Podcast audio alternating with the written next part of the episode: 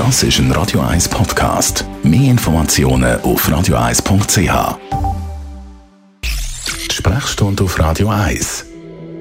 Bei dem Wetter komme ich Depressionen über, sagen ganz viele Leute, wenn es so grau in grau ist für aussen. Johanniskraut soll helfen gegen Depressionen, heisst es einmal, soll die Stimmung aufhellen.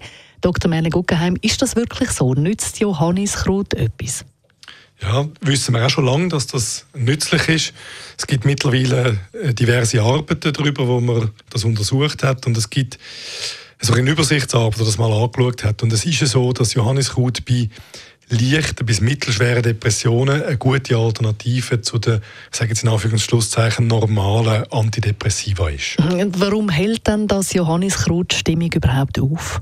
Das weiß man nicht restlos. Erstaunlicherweise ist der Wirkmechanismus von Johanniskraut noch nicht so im Detail geklärt. Ist es dann harmlos? Also wenn man jetzt Johanniskraut, äh, Johanniskraut zu sich nimmt, also hat man da nicht irgendwelche äh, Nebenwirkungen zu befürchten? Also man kann es zu sich nehmen, ohne Rücksicht auf irgendwelche Verluste? Es gibt nichts ohne Nebenwirkungen, außer kann man das nicht verkneifen, die Homöopathie, was keinen Wirkstoff drin hat.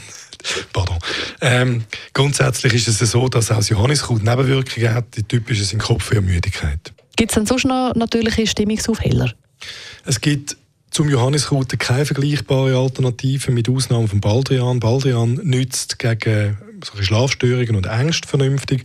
Ansonsten, wenn das Johanniskraut nicht nützt, also wenn man jetzt mehr hat als eine leichte oder mittelschwere Depression, dann braucht es ein klassisches Medikament.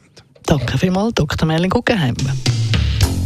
Gast Montag und Mittwoch nach der 10 hier bei Radio 1. Das ist ein Radio 1 Podcast. Mehr Informationen auf radio1.ch.